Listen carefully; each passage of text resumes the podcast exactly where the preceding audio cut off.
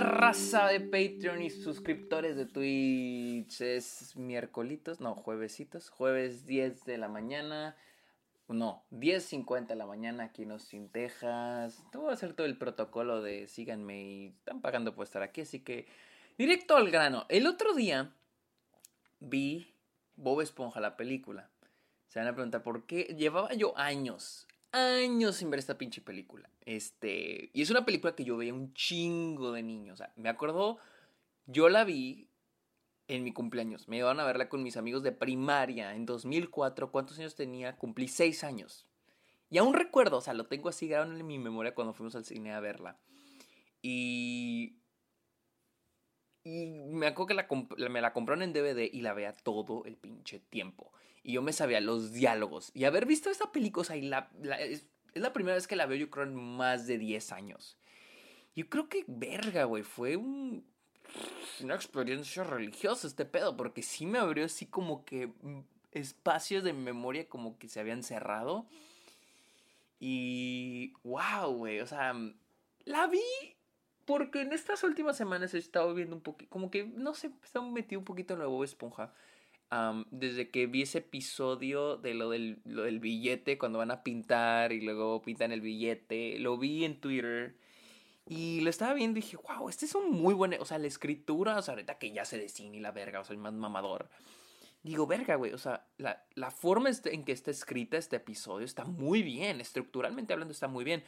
Y la otra vez, ya ven cómo YouTube uno lo vigila el gobierno y la verga, pues me salió en el, en el, en el, en el inicio de YouTube, me salió un video ensayo sobre Bob Esponja, que se llamaba Bob Esponja para quién es, o sea, para quién es la demografía, quiénes son el público para el que está hecho Bob Esponja. Y el punto al final era que es para todos, pero, pero el punto en sí es de por qué es para todos, o sea, qué la hace una serie tan accesible para niños y adultos.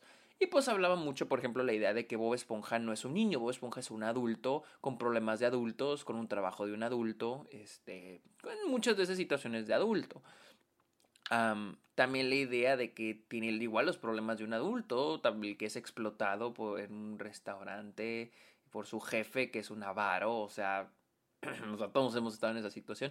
Y y pues también la idea de que es un, es un reflejo del capitalismo, nosotros decíamos Luis y yo, es un reflejo del... De, es el, es el gringo, o sea, literal, es el reflejo del gringo capitalista que es feliz y cree que es feliz consumiendo, consumiendo, consumiendo, ¿no? Y, y, las situaciones son graciosas. Y algo que decían en ese, en ese video ensayo es de que Bob Esponja es como... Tenemos estas caricaturas como Box Bunny y Mickey Mouse, que simplemente funcionan por el chiste. Son personajes que funcionan por el chiste, por hacer la broma, que la broma de pastelazo, la broma tras de la animación, son caricaturas, ¿no? Y Bob Esponja es eso, pero algo que Stephen Hillenburg quería con Bob Esponja era de que además de ser, no solo quería que fuera el chiste y la broma y el pastelazo, pero también que tuviera una historia. Y si ustedes ven al menos las primeras temporadas de Bob Esponja, pues no hay un arco de personaje o no hay una evolución de personaje, pero siempre el personaje, siempre pero hay una historia, hay algo que quiere el personaje. Por ejemplo, en el, en el, episodio del billete, la de, en el de, ¿cómo se llama? El, que van a pintar, pues en ese episodio, si mal no, si mal no recuerdo, te inician en el primer acto del episodio eh, con la introducción de, de, la meta de los personajes en este, en este episodio, que es pintar la casa de Don Cangrejo cuál es el obstáculo, que está lleno de chingaderas y hay que tratar, hay que tener, hay que tener un chingo de cuidado. O sea, y esa es el primer, la primera mitad del episodio. Esos personajes que quieren pintar, pero sin tener que cagarla. Todo, esa es la, mitad, la primera mitad. Pero los personajes tienen un querer, tienen un objetivo. La segunda mitad es. El midpoint del episodio es. La cagaron, o sea, ensuciaron el billete. En la segunda mitad es otro querer, es otro objetivo de los personajes, que es tenemos que arreglar este pedo, tenemos que limpiar el billete. Y toda la segunda mitad es eso. O sea, tan simple como eso, pero es efectivo, funciona y gracias a los chistes es un gran episodio.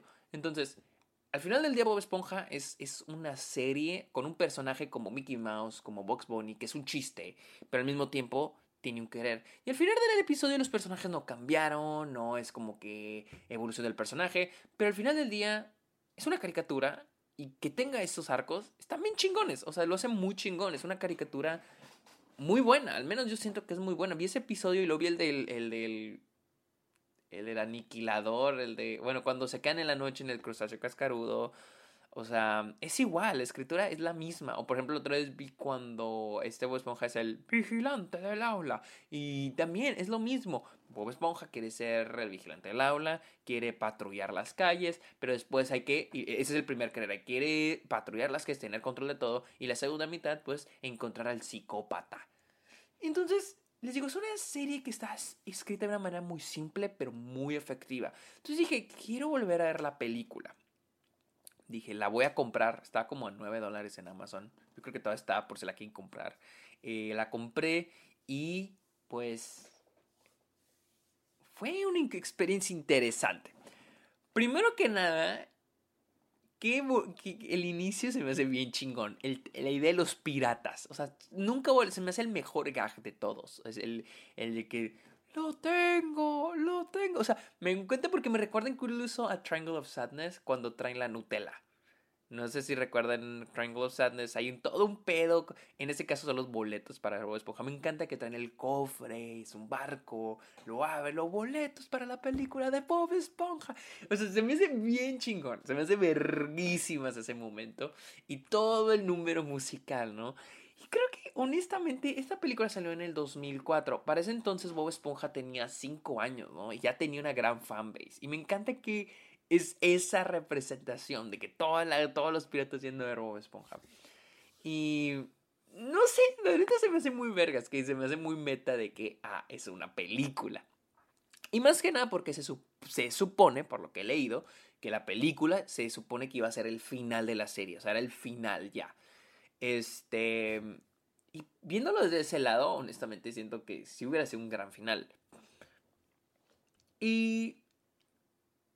Algo que se me hace muy efectivo de esta película es de que. Digamos un cabrón que nunca ha visto Bob Esponja. Si empieza a ver esta serie, siento que la película hace un gran trabajo para enganchar con la gente que nunca ha visto Bob Esponja. Para introducirte a los personajes, quiénes son, cuál es su jale. O sea, siento que la película hace muy bien ese trabajo.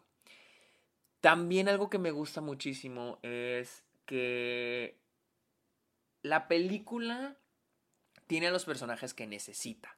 O sea, siento que a veces este tipo de adaptaciones de caricaturas que van a la pantalla grande o series tratan de darle cobertura a todos los personajes. Pues, por ejemplo, en este caso Arenita no aparece, Calamardo no tiene mucho tiempo, tampoco Don Cangrejo. O sea, esto es más Bob Esponja y Patricio. Y siento que está bien, todos los personajes están en el tiempo que deberían estar y funciona muy bien. Ahora, algo que me gusta mucho es, es, como dije, en Bob Esponja hay un arco. Y el arco aquí es encontrar la corona. O sea, es encontrar la corona. Esa es la meta de nuestros personajes. Encontrar la corona, traer... Bueno, la meta en sí, en sí, en sí, en sí, es salvar a Don Cangrejo. Pero esa, eso conlleva, esa es la meta de toda la película, pero eso conlleva encontrar la corona, que es la otra meta. Pero son metas físicas. Son metas, este, objetivos físicos. Pero en sí, y eso es lo que se hace bien chingón de esta película, es... Este episodio es exclusivo de Patreon, así que si quieres escucharlo completo y gozar de otros beneficios, puedes suscribirte haciendo clic en el link de este episodio.